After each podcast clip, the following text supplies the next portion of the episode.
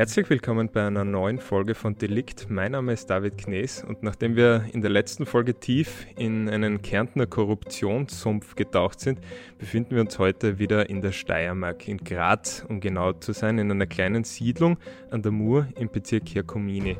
Da kam es 2003 zu einer Bluttat, die durchaus den, die Bezeichnung bestialisch verdienen würde die auch Jahre später noch viele Fragen aufwerfen sollte. Und kurz nach dem Verbrechen erschien in der kleinen Zeitung eine Reportage vom Tatort, da ist von einem abgewohnten blassgelben Mehrparteienhaus die Rede, aufsteigenden Murnebel, eine durch und durch triste Szene bei dem Polizeieinsatz nach Auffinden des Opfers. Und hier ein Zitat aus der Reportage. Nicht einmal, dass die Spurensicherung der Polizei über eine Leiter durch ein Fenster in die Wohnung ein- und aussteigen muss, weil die entdeckte Leiche direkt hinter der Wohnungstür liegt, erregt Aufmerksamkeit. Was ist denn bei euch los? fragt eine Frau den einzigen Beobachter. Aber schon bald schwenkt der Plausch um auf die Hunde in der Gegend und deren Hinterlassenschaften. Von der Abscheulichkeit des Verbrechens ahnen die Bewohner zu diesem Zeitpunkt also offensichtlich noch nichts. Und darüber, was damals hinter dieser Wohnungstür vorgefallen ist und warum dieses Verbrechen in den folgenden Jahren so viele Fragen offen ließ, darüber spreche ich heute mit dem Gerichtsreporter Alf Lobnick. Hallo Alf. Hallo. Ja, was ist denn da passiert am 15. November 2003, vor knapp 20 Jahren? Es ist ein Pensionist ermordet worden. Ähm, der Mann ist auf eine Art und Weise, du hast es angedeutet, ermordet worden, die, die schon einzigartig ist. Er hat 80 Stiche und Schnitte äh, erlitten, viele davon, zwei Drittel ungefähr, nach Eintreten des Todes. Also das ist wirklich eine bestialische Art, jemanden zu ermorden. Ihm wurde ein Daumen abgeschnitten und in den Mund gesteckt. Er wurde mit äh, einer Türschnalle geschändet. Also eine, eine blutige, eine wüste Szenerie. Die Fotos hat man dann auch beim Prozess gesehen. Also eine fürchterliche Geschichte. Mhm. Ja, bevor wir zum Prozess kommen, gehen wir noch einmal zurück äh, an diesen Tag nach der Tat, als dieser Tatort eben vorgefunden wurde. Wie ging es da weiter? Wie haben sich da die Ermittlungen gestaltet? Ja, es ist relativ schnell weitergegangen, weil ein 24-jähriger Türke sich selbst der Polizei gestellt hat, in Begleitung eines Freundes, eines Lehrers aus Graz. Und er hat gestanden, diesen Mord begangen zu haben. Abdurrahim Polat. Genau, ein 24-jähriger der zwei Jahre vorher, glaube ich, nach Graz gekommen ist als Asylwerber, der vom Islam äh, zu den Zeugen Jehovas übergetreten ist und in dieser Gemeinschaft eingebunden war. Ja, und ich glaube auch im Rahmen eines Gottesdienstes kam es zu diesem, zu diesem Geständnis, oder? Ja, er hat sich offenbar an einen Vertrauten, einen Freund, also diesen Lehrer aus Graz, gewandt, der ihn auch betreut hat und hat gestanden, so die, die anfängliche Version zumindest, hat gestanden, diesen Mann getötet zu haben. Er hat vorher im Caritas-Wohnheim gewohnt, musste das dann verlassen und hat dann offenbar einige Zeit bei dem später ermordeten Pensionisten verbracht, den er dann nach seinen eigenen Angaben auch getötet hat. Ja, was weiß man über das Opfer, diesen Pensionisten? Man und weiß nicht sehr viel. Man weiß, dass er, ähm, dass er öfter Leute bei sich übernachten hat lassen. Ähm, man weiß, dass er zum Tatzeitpunkt betrunken war, dass offenbar mhm. hier getrunken, gezecht wurde und, und dass er im Streit offensichtlich getötet wurde. Okay, also das war der Besitzer dieser Wohnung genau. und in seiner eigenen Wohnung wurde er quasi von seinem Gast dann ermordet. So war das ja. Ja, ähm, es scheint eigentlich zu dem Zeitpunkt dann relativ eindeutig und das kommt zum Prozess. Ich glaube, das war ähm, 2004. 2004. Ja. Und der, der Angeklagte wurde auch verurteilt, hat 20 Jahre Haft bekommen und ist ins Gefängnis gegangen. Ähm, mit, mit, im geschworenen Prozess, im geschworenen also eindeutig Prozess. mit 8 zu 0 Stimmen. Genau, das heißt, ja. das hat eigentlich relativ wenig Zweifel an seiner Schuld gegeben. Eine klare Sache, würde man meinen. Mhm. Äh, er hat sich aber dann aus der Haft nach einigen Jahren an die Staatsanwaltschaft gewandt und hat eine neue Version präsentiert und hat erklärt, dass er selber diesen Mord nicht begangen hat, sondern eben dieser Lehrer, in dessen Begleitung er sich der Polizei gestellt hat oder der ihn überredet hat, sich der Polizei zu stellen. Wie hat er das gemacht aus der Haft? Also was stehen an, an Häftlingen dafür ähm, für Mittel zur Verfügung? Weil ich stelle mir vor, es wird relativ viele Häftlinge geben, relativ viele verurteilte Straftäter, die irgendwie gern hätten, dass ihr Prozess noch einmal äh, neu verhandelt wird, in, in welcher Form auch immer. Wie, wie stellt man das an? Ja, mit Briefen, mit Telefonanrufen. Es gibt immer wieder auch illegale Telefone äh, in den Haftanstalten. Ich habe auch vor kurzem erst einen Anruf aus der Haftanstalt bekommen von einem Häftling. Aha. Es gibt auch legale Telefonate aus der Haftanstalt, also so ist das nicht. Man kann schon Kontakt zur Außenwelt aufnehmen. Und er hat sich, soviel ich mich erinnern kann, an, an die damalig, damals tätigen Kriminalisten gewandt und an die Staatsanwaltschaft. Mhm. Äh, zunächst nicht sehr erfolgreich, also das hat eine Zeit lang gedauert. Gell? Es hat eine Zeit lang gedauert, dann wurde man aber, wie soll man sagen, dann wurde das ernster genommen, er wurde auch einvernommen. Es gibt eine Aussage, die dann auch im, im, nächsten Verfahren verlesen wurde. Allerdings ist er nicht mehr selber dann bei der Verhandlung, die Folge dieser Aussage war, aufgetreten, weil er sich 2009 in der Haft das Leben genommen hat. Obwohl er quasi jetzt sein langjähriges Ziel erreicht hat, nämlich die Wiederaufnahme dieses Verfahrens, genau. hat, hat, er sich in der Haft dann ja. kurz bevor es zu dieser Verhandlung kam, dann um, umgebracht. So ist es. Weiß man warum? Genau. Das kann man nur vermuten keine Ahnung. Mhm. Und äh, kann man sagen, warum seine Bestrebungen, dieses Verfahren wieder aufzunehmen, dann später ernster genommen worden sind als zunächst am Anfang? Man muss sagen, dass die Rolle des Lehrers schon von Anfang an ähm, fragwürdig war. Ich erinnere mich damals an die Berichterstattung von unserem Kollegen Hans Breitecker, mhm. der damals schon der Meinung war, das ist seltsam, dass dieser junge Mann sich da an den Lehrer wandt, dass die offenbar Stunden miteinander verbringen, dass die durch Graz gehen, fahren, äh, Dinge besprechen offensichtlich und irgendwann ab einem Zeitpunkt ähm, beschließt dann der Türke, sich zu stellen und die Tat zu gestehen. Mhm. Hans Breitecker mit seinem Instinkt hat damals schon vermutet, dass da etwas im Busch ist. Ja, also die haben quasi unmittelbar nach der Tat bis zu seinem Geständnis einige Stunden miteinander verbracht. Genau. Und der Lehrer ist dann immer mehr ins Zentrum des Geschehens gerückt und es hat offensichtlich die Beweislage gereicht, ihn dann anzuklagen und er wurde im Jahr 2010, hat es dann die Verhandlung gegeben, wurde das erste Mal gegen ihn verhandelt. Ja, und zu dem Zeitpunkt wusste man schon, nämlich äh, eineinhalb Jahrzehnte davor, dass in einem auch eine hast du nochmal als hat, interessante ja. Person bezeichnet, mhm. neutral formuliert. Was ist da vorgefallen? Warum war der kein unbeschriebenes Blatt zu dem Zeitpunkt? Naja, es hat Ermittlungen gegen ihn gegeben im Jahr 1996. Damals ist seine Frau zu Tode gekommen. Ähm, und zwar ist sie buchstäblich verhungert. Mhm. Und ähm, offensichtlich aus religiösem Wahn heraus. Ähm, wir haben darüber auch damals berichtet. Und dieser religiöse Wahn war dann ja auch Thema in, in der Verhandlung gegen den Lehrer.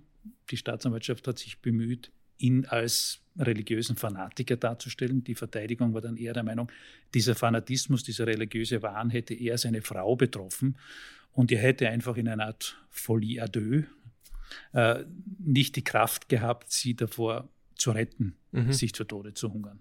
Mhm aber hat sich damit somit nicht strafbar gemacht, weil ich glaube, er wurde damals als unzurechnungs. Ja, genau. Es ist zu, zumindest zu keiner Verhandlung gekommen, zu keiner Verurteilung gekommen mhm. in diesem Fall. Und für seinen Job als AHS-Lehrer hat das keine Auswirkungen gehabt? Es hatte keine sichtbaren Auswirkungen. Nein, er war weiter aktiv als Lehrer. Mhm. Ja. Also auch sehr gut angeschrieben übrigens bei seinen Kollegen und auch sehr beliebt bei seinen Schülern. Ja, um nochmal den, den Hans Breitecker zu zitieren, er hat damals von einem Doppelleben geschrieben, das er geführt haben soll.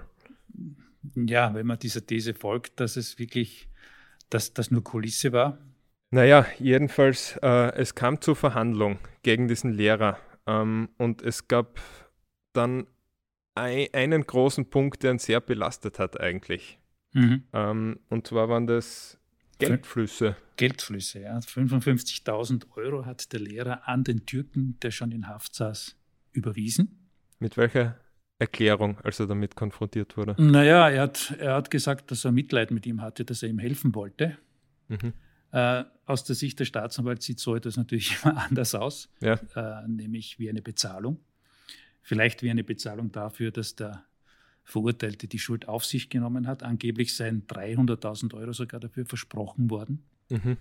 Aber das war eben nur die Anklagethese und bei dieser Verhandlung, naja, das können wir auch noch besprechen, wie das ausgegangen ist. Ja, aber die, die Anklage lautete quasi, dass sie diesen Plan ausgeheckt hätten, eben. Ähm genau, die These ist die, dass äh, der Lehrer, der den Türken betreut hat, äh, in diese Wohnung gekommen ist, wo die beiden Herren gezecht haben.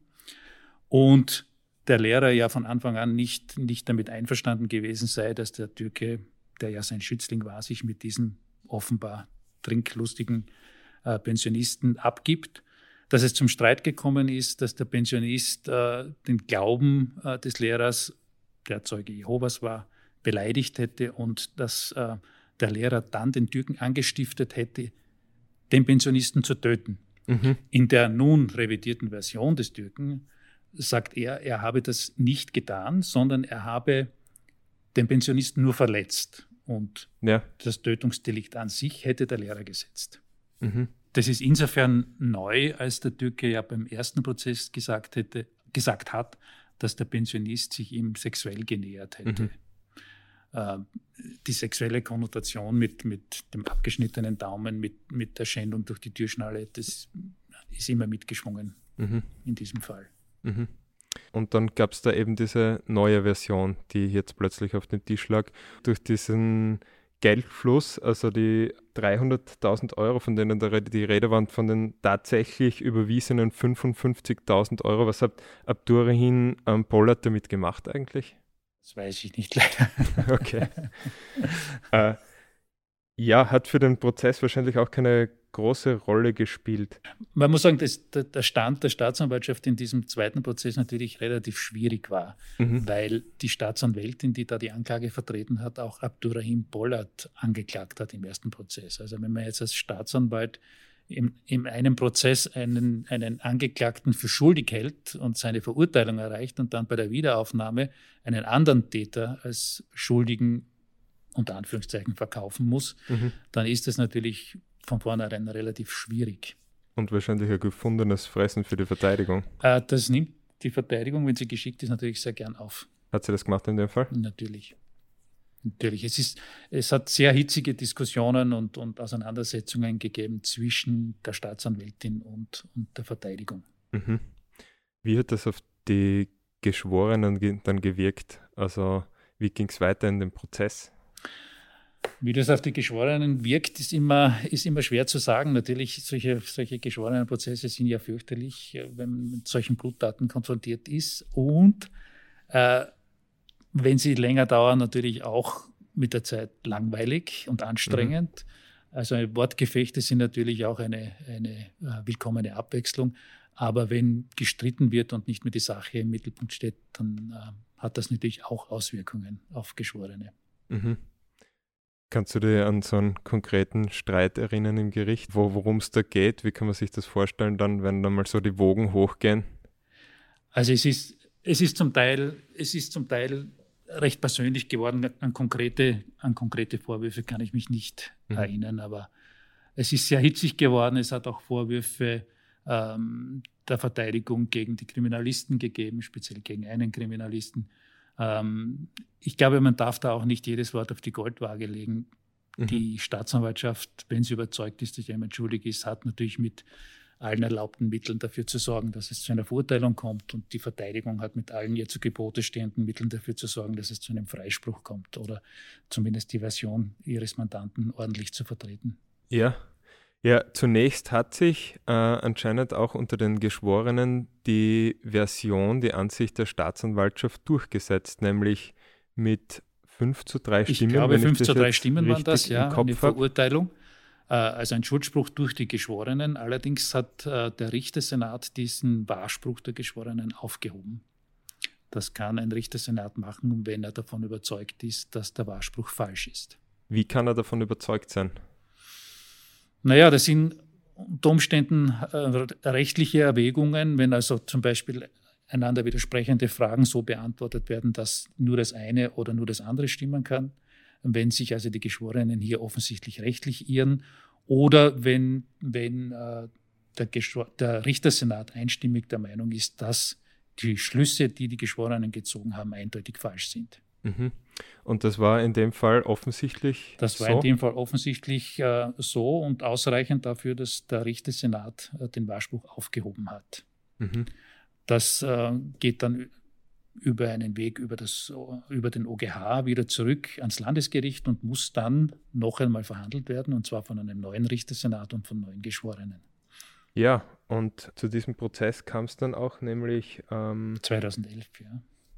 Also ich habe hier noch vom, vom ersten Prozess äh, einen Bericht, den du damals verfasst hast, mit der Überschrift, das ist auch der Titel dieser Episode, Abdurrahim töte den Teufel, wo eben diese Situation noch einmal beschrieben wird, die sich in dieser Wohnung zugetragen hat. Ja, Abdurrahim tötet den Teufel, das bezieht sich da auf die Version des äh, Abdurrahim Bollard, dass ihn der Lehrer aufgefordert hat, äh, diesen Pensionisten zu töten, weil er eben der Teufel sei, weil er eben den Glauben beleidigt hätte. Mhm. Ja, wir haben es jetzt schon erwähnt. Es kam zur Aufhebung des Urteils und zum erneuten Prozess 2011. Wie ging es da weiter? Naja, ähnlich. Also die, die Anklagethese bleibt ja gleich. Ein religiöser Fanatiker, der jemanden anstiftet, einen anderen zu töten, dann selbst zum Messer greift, selbst zusticht, äh, selbst, selbst das Opfer tötet, schändet. Und die Verteidigung, die natürlich darauf beharrt, dass das nicht so ist, sondern mhm. dass die erste Verurteilung des Abdurrahim Bollard durchaus richtig war. War die, die Verteidigung dann geschickter im zweiten Prozess. Oder weil, jetzt ein kleiner Spoiler, es kommt zum Freispruch im Zweifel, nämlich zur Stimmengleichheit unter den Geschworenen. Ja, geschickter. Die Verteidigung war natürlich geschickt, äh, hochprofessionell. Ein guter Verteidiger, Gerald Ruri, aber auch eine sehr engagierte Staatsanwältin, Barbara Schwarz, die jetzt Richterin ist. Ähm, und die beiden sind wieder mehrere Male aneinander äh, geraten. Mhm. Es hat damals, kann ich mich erinnern, auch ähm, offensichtlich zwei verschiedene Richtungen innerhalb des Berufsrichtersenats gegeben. Mhm.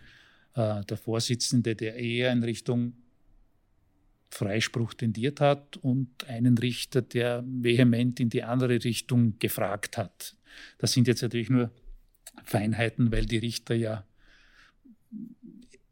nicht die Richtung in diesem Fall vorgeben, sondern sie fragen eben. Mhm. Aber was man fragt und wie man fragt, lässt natürlich Rückschlüsse darauf zu, was die Richter in diesem Augenblick glauben. Mhm. Und hat wahrscheinlich auch Einfluss auf das, was sich die Geschworenen zu diesem ganzen Thema denken. Ja, vorstellen. welchen Einfluss auch immer. Das kann natürlich so oder so ausgehen. Ja. ja. Man muss aber sagen, also der, der Prozess war schwierig, auch insofern, als der Angeklagte seine, seine Anhänger im Saal hatte. Das war in beiden Verfahren der Fall. Der Lehrer also, von den genau, Zeugen Jehovas. Die Zeugen Jehovas. Äh, da ist es auch zu Beeinflussungsversuchen dieser Besucher gegenüber den Geschworenen gekommen. Also das ist, es war insgesamt eine sehr, ein sehr schwieriger Prozess. Mhm. Und es war für mich zumindest der erste Prozess, wo ich das erlebt habe, wie schwierig das für die Geschworenen werden kann, die ja auch sehr stark unter Druck stehen. Mhm. Wenn ich jetzt an die Staatsverweigererprozesse denke, wo es Beeinflussungsversuche gibt, äh, oder bei Dschihadistenprozessen, wo es um Verfahren gegen mutmaßliche Terroristen geht. Das ist natürlich ja. nicht so einfach, wenn man da als Laienrichter plötzlich im Zentrum des Geschehens steht und sich nicht verstecken kann. Und dazu kommt erschwerend, dass ähm, der, der den Lehrer Johann W. beschuldigt hat, nämlich dass ursprünglich, der ursprünglich verurteilte Täter ähm, nicht mehr lebt und keine Aussage mehr machen kann. Wie hat sich das ausgewirkt auf den Prozess? Naja, es war natürlich ein Indizienprozess. Also es gibt, aber das ist es im Grunde natürlich immer. Es gibt ja keine hundertprozentigen Beweise, sondern mhm.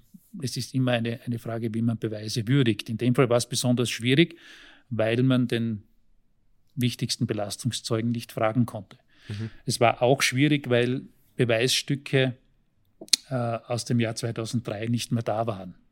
Ich kann mich erinnern, es gab eine blutgetränkte Hose beispielsweise, die nicht mehr auffindbar war.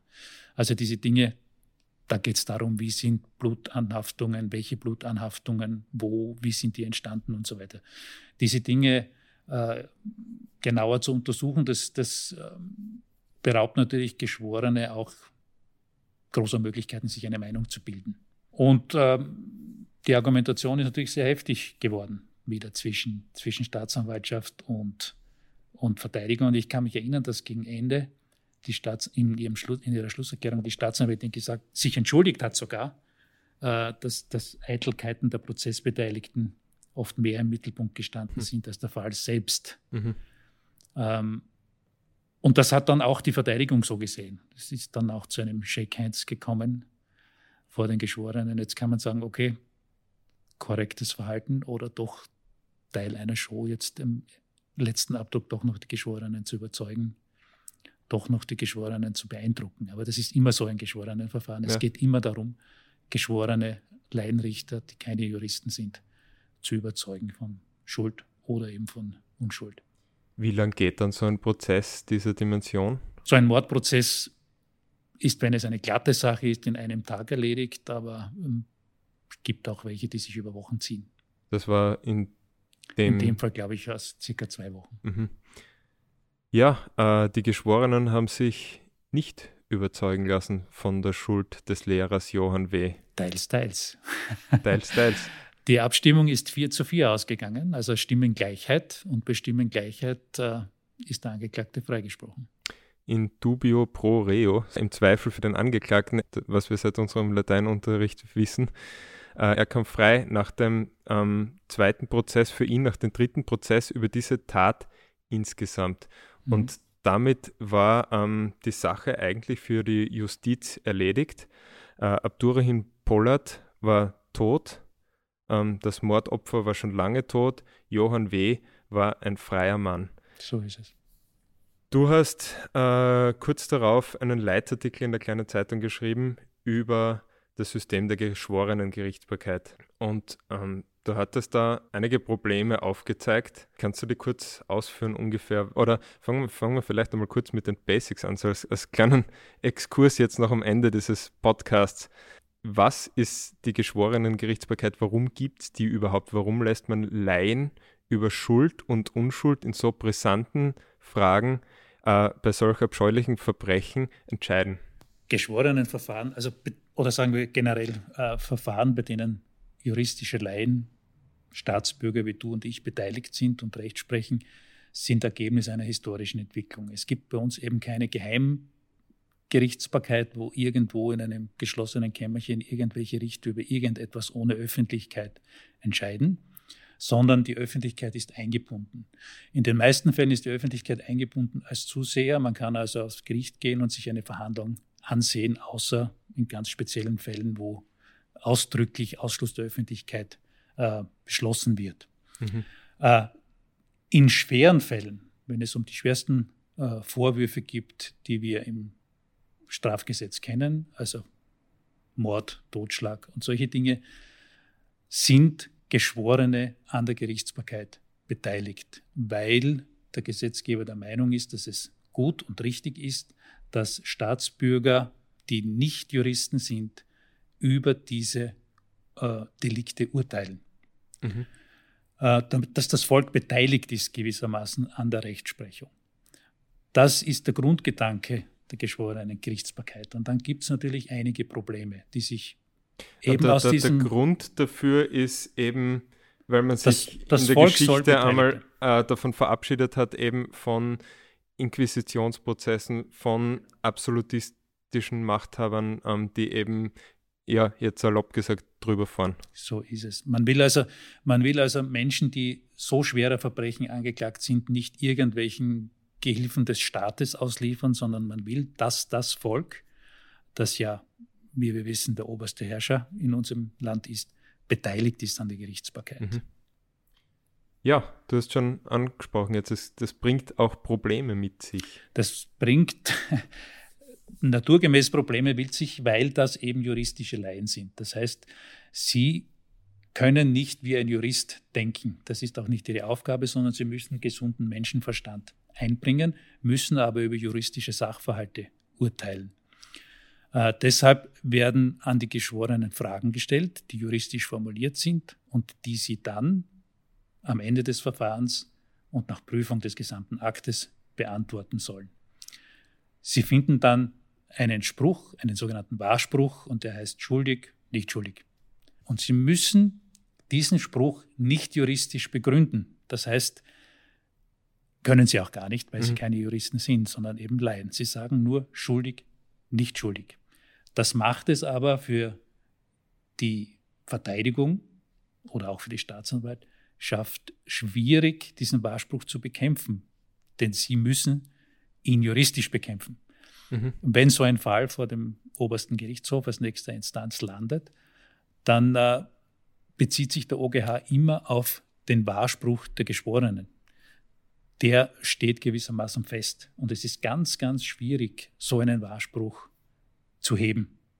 Im, Im zweiten Prozess, in diesem Fall, haben wir gesehen, dass die Richter eine der Möglichkeiten, die es gibt, wahrgenommen haben, nämlich ihre übereinstimmende Überzeugung, dass der Wahrspruch falsch ist. Und dann können sie eben den Wahrspruch auch heben. Mhm. Wenn jetzt die Richter zugestimmt hätten oder der Meinung gewesen wären, das ist eben der Wahrspruch, mit dem wir arbeiten, dann wäre es sehr, sehr schwierig gewesen, das in nächster Instanz noch zu bekämpfen. Und das ist ein Problem, das sich durch alle geschworenen Verfahren zieht. Wie kann man dem Problem entgegenkommen? Gibt es da Beispiele von, von ähm, Demokratien, von Rechtssystemen, die dieses Problem gelöst haben? Äh, es gibt, es gibt Ansätze, es gibt Diskussionen, es gibt Reformvorschläge. Es gibt, glaube ich, in Österreich seit, ich glaube, 20 Jahren eine Reformkommission, die sich genau damit befasst und die, bis, die sicherlich intern zu Ergebnissen kommt, aber diese Ergebnisse haben sich bisher nicht durchgeschlagen. Mhm. Eine der Möglichkeiten wäre es, äh, wie in Deutschland beispielsweise, eine große Strafkammer, nennt man das dort, mhm zu schaffen. Eine große Strafkammer, die aus äh, Berufsrichtern und Laienrichtern besteht. Das gibt es auch bei uns, das ist das sogenannte Schöffenverfahren. Äh, da gibt es einen oder bei, einer großen, äh, bei einem großen Senat zwei Berufsrichter und zwei Laienrichter, sogenannte Schöffen, äh, die gemeinsam entscheiden. Gemeinsam über Schuld und gemeinsam über die Strafe entscheiden. Beim Geschworenenverfahren ist es so, dass die Geschworenen allein über die Schuld entscheiden und dann mit den Berufsrichtern gemeinsam über die Strafe. In Deutschland ist es so, dass diese große Strafkammer äh, aus Berufsrichtern und Laien gemeinsam über Schuld, gemeinsam über Strafe entscheidet und das dann auch juristisch begründet, was, das in, was in, einem, äh, in einem Rechtsmittelverfahren es einfacher macht, diesen Schuldspruch und die Strafe zu bekämpfen. Aber du siehst jetzt in näherer Zukunft in Österreich keine Anzeichen dafür, dass es ähm, Reformen dieser oder ähnlicher Art geben könnte? Ich habe vor kurzem zufällig mit, ein, mit einem Richter und auch mit einem Strafverteidiger darüber geredet und die sehen auch beide keine, keine Möglichkeit, dass das in Zukunft so sein wird. Interessanterweise, der Richter Teil dieser Reformkommission oder war zumindest Teil dieser Reformkommission und auch der Strafverteidiger. Und beide haben gemeint, das ist in nächster Zeit nicht zu erwarten, dass es da eine Änderung geben wird. Mhm. Ist politisch offensichtlich schwer durchzusetzen. Man müsste, man müsste der Bevölkerung erklären, dass die Beteiligung des Volkes an der Rechtsprechung eingeschränkt wird. Mhm. Was schwer, Was schwer ist. vermittelbar ist, glaube ich. Mhm. Eine Frage noch, die wollte ich vorher noch stellen, ich habe es dann vergessen. Ähm, steht Geschworenen dann jemand zur Verfügung, an den sie dann ganz simple Fragen oder äh, kompliziertere Fragen äh, erklärt kriegen zu juristischen Themen. Wie schaut das dann konkret aus, wenn da die Staatsanwaltschaft vielleicht jetzt ähm, ja mit Begriffen aus den Rechtswissenschaften daherkommt oder der Verteidiger, also mit komplett komplexeren ähm, Erklärungen. Gibt es da jemanden, an den man sich wenden kann, der das quasi für äh, uns Normalsterbliche übersetzt? Das sind die Berufsrichter. Mhm. Am Ende des Verfahrens, wenn die Geschworenen sich zur Beratung zurückziehen, gibt es eine Rechtsbelehrung durch die Berufsrichter. Da wird noch einmal genau erklärt, wie die Sache rechtlich liegt, äh, welche Entscheidung was bedeutet, mhm. äh, um welche Paragraphen es geht und wie diese Paragraphen zu verstehen sind. Und die Berufsrichter stehen auch während der gesamten Beratungszeit den Geschworenen zur Verfügung. Das heißt, wenn die Geschworenen zwischendurch einmal eine Frage haben, sich über etwas nicht im Klaren sind, äh, auch Fragen zum Akt haben, können sie sich jederzeit an die Berufsrichter wenden und bekommen Auskunft. Alles klar. Alf Lobnik, vielen Dank für das interessante Gespräch über diesen Fall äh, und auch für die, für die juristischen Erklärungen über die geschworenen Gerichtsbarkeit. Ähm, den Zuhörerinnen und Zuhörern auch vielen Dank fürs Dabeisein. An dieser Stelle auch noch der Hinweis, diesen Podcast kann man bewerten, zum Beispiel auf Apple Podcasts und natürlich auch abonnieren, auch auf Apple Podcasts, Spotify, Google Podcasts und wie sie alle heißen. Ich sage danke fürs Zuhören. Bis bald bei Delikt.